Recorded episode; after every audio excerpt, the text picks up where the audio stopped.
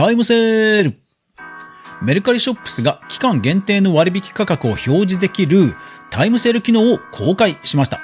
値引きがしたいという声に応じてできたサービスとのことで、ネットでは反応は上々のようです。最大30日間割引価格を設定でき、旬の食べ物などを扱っている方には便利に使えそうです。そんな次元付きの売り方、実は売れる理由があって、それでは早速学んでいきましょう。おはようございます。クリエイターのかぐわです。いつもご視聴ありがとうございます。それでは今日のお品書き。メルカリがタイムセール機能を実装。次元をつけるという特別感の演出。他にも次元をつけて売れている事例です。はい。それでは早速公式リリースから見ていきましょう。メルカリショップスタイムセール機能を提供開始株式会社メルカリ11月9日公式リリースよりとスマホ一つで誰でも簡単にネットショップを開設できる e コマースプラットフォームメルカリショップスは期間限定の割引価格を表示できるタイムセール機能を公開しますと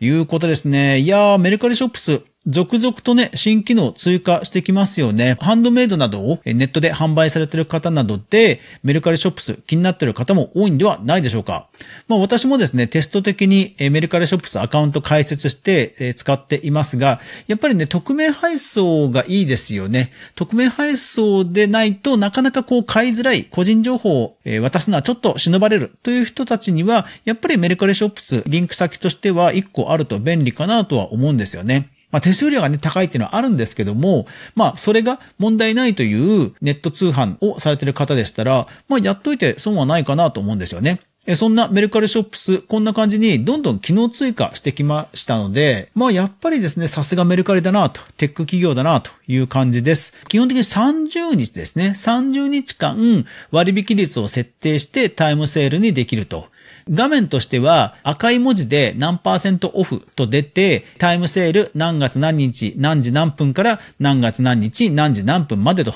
もうしっかりですね、明らかにわかるような表示が追記されると。そしてこうサムネイルでずらーっと並んだ時にも、なんかセールっていうちっちゃい赤い文字がついて目立つようになりますので、まあ、やっぱりですね、反応が良くなる、そういった商材もあるんではないでしょうか。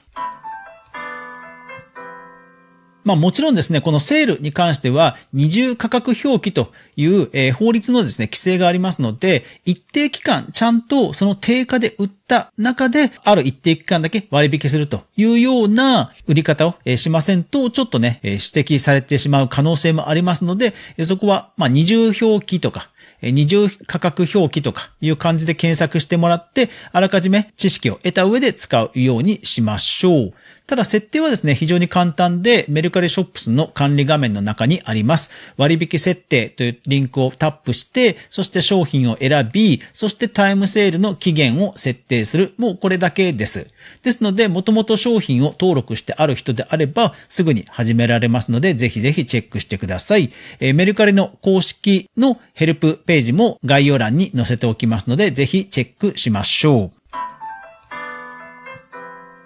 こういうですね、いわゆる次元付きの売り方、これ、皆さん思い当たるところがあるんではないでしょうか？そうなんです。最近話題のライブコマースですよね。ライブコマースって、インフルエンサーの方が、自分のね、信頼しているインフルエンサーの方が、細かいところを説明して、あ、じゃあ信用して買えるわという安心感ってあるじゃないですか。それとともにですね、実はライブコマースの売れてる理由の一つとして、やっぱりこの限定感って大きいと思うんですよね。ああ、今買っとかないと売り切れちゃうとかですね。あとテレビショッピングなどでも開始30分以内は何パーセントオフというように、この次元をね、設定して後押しをすると。買おうか迷ってる人の後押しをするという、まあ心理効果もあって、やはり売りやすくなるというところがあると思います。特に個人でまあ、フォロワーが少ないですとか、無名の方ですとか、そういった方は、まあ、そういうね、人間の心理学の後押しをうまく利用して、買っていただくハードルを下げるのが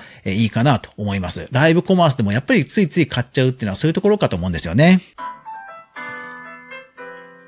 実はこういう売り方、もう世界的にもかなり増えていまして、私がよく紹介しています人気ゲームのフォートナイト。こちらがですね、実はそのタイムセールという機能を基本的に使って販売してます。どういうことかというと、毎日売るものが変わるんですよ。もう売る枠が大体何個って決まっていて、その枠に今日はこのスキンを売りますよ。で、翌日見る。あ、また違うスキンだ。っていう風に売ってるんですね。これね、売れるんですよ。やっぱり要はその日しか買えないから、その日にもう判断して買うかどうか決めると。え、でもそんなに商品ないよと思われる方いるかもしれません。安心してください。実はこういった売り方をすると、毎日売るものを変えていると、実は再販、もう一回売るという売り方も実は歓迎されます。そうなんですよね。あの時、ああ、しまった、買っとけばよかったという人に再販とすると、やっぱり、おー、やっと来たっていうことで買ってもらえる確率が高まるわけですね。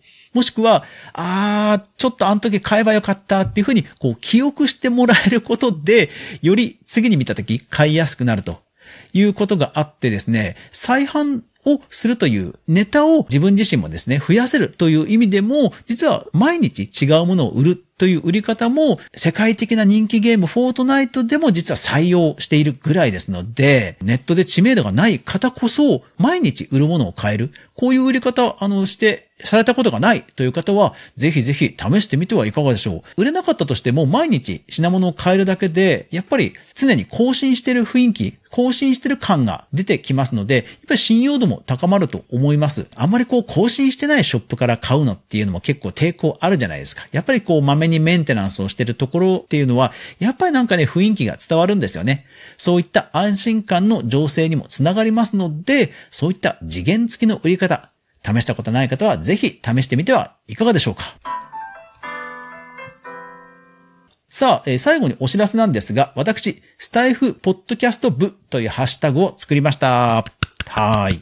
え、スタンド FM、ポッドキャスト連携しましたけども、ポッドキャスト連携をした、もしくはもうすでにポッドキャスト配信していた、もしくはポッドキャストに興味があるという方は、ぜひこのスタイフポッドキャスト部、ハッシュタグ、スタイフポッドキャスト部というハッシュタグをつけて、ぜひスタンド FM で配信をしてください。そうしますとですね、多くのスタンド FM ユーザーにおける、ポッドキャストのね、情報が集まりやすくなるというメリットがありますので、多くの方が参入してくれれば、使ってくれれば使ってくれるほど、ポッドキャスト利用者やポッドキャストに興味のある人が情報を得やすくなりますので、ぜひ皆さん、ポッドキャスト、スタンド FM でのポッドキャスト配信をやられている方は、スタイフ、ポッドキャスト部、ぜひぜひ、ハッシュタグつけてみてください。そして、もし、ヨシンバ、よりもっと繋がってみたいという方は、会員番号を発行すべく、私、登録フォームを作りましたので、概要欄にあります、スタイフ、ポッドキャスト部、仮入部受付フォームというところから、ぜひ皆さんのポッドキャスト番組を応募してください。もしかすると私の番組でね、紹介をさせていただくかもしれません。などといった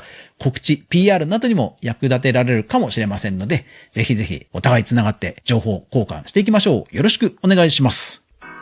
クリエイターエコノミーニュースでは、かぐわが毎日クリエイターエコノミーに関するニュースをブックマークしていく中で興味深いものをお届けしています。毎日の収録配信、夜10時からスタンド FM というアプリ、音声アプリでやっています。音声ライブ。そして週に1回無料のニュースレター3つの媒体で配信しています。ぜひフォローしてくださると嬉しいですのでよろしくお願いします。さあ、今週も1週間頑張っていきましょう。祝日もありますね。それでは皆さん、いってらっしゃい。